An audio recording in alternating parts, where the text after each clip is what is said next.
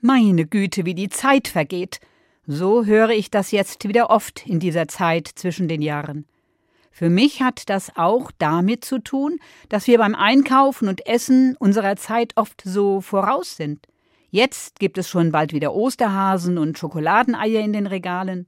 Und viele machen das mit, haben den Lebkuchen schon im August gegessen und Ostereier locken auch schon wieder.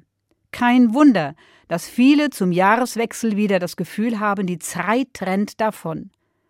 Werbung, Kaufangebote locken ja ständig in die Zukunft. Prospekte jagen ins Übermorgen, weil wir ja vordenken, vorkaufen sollten.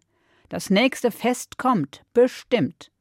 Auch viele Essgewohnheiten sind oft nicht im Heute. An Weihnachten Erdbeeren, Spargel zum Neujahrsfest. Für manch einen ist das immer noch guter Brauch. Ich habe das Gefühl, vielen Menschen fällt es schwer, leere Zeiten, Zeiten, in denen nichts passiert, zuzulassen, aushalten zu können. Das Verweilen im Moment, im Heute, in der Stille, ganz ohne Event und Großereignis, scheint für manche Menschen fast wie eine Zumutung. Mir hilft die Zeit zwischen den Jahren, aus Dauerlauf, Dauerstress und Zeitoptimierung auszusteigen. Ich habe keine Pläne, keine Termine. Ich verzichte auf Einladungen und Aktivitäten. Ich bleibe bei mir, nehme mir bewusst Zeit für das Heute, das Jetzt.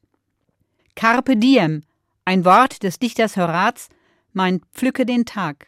Ja, ich pflücke den Tag, jeden Tag, den Gott mir schenkt. Schaue noch nicht auf morgen, noch nicht ins neue Jahr. Ich gönne mir das heute. Meine Zeit steht in Gottes Händen, heißt es in einem Psalm der Bibel. Das versuche ich bewusst wahrzunehmen. Für mich ist es kostbare Zeit. Zeit, die ich auskoste, die Zeit zwischen den Jahren. Ein Gedicht des Dichters Andreas Gryphius geht so: Mein sind die Jahre nicht, die mir die Zeit genommen. Mein sind die Jahre nicht, die etwa möchten kommen.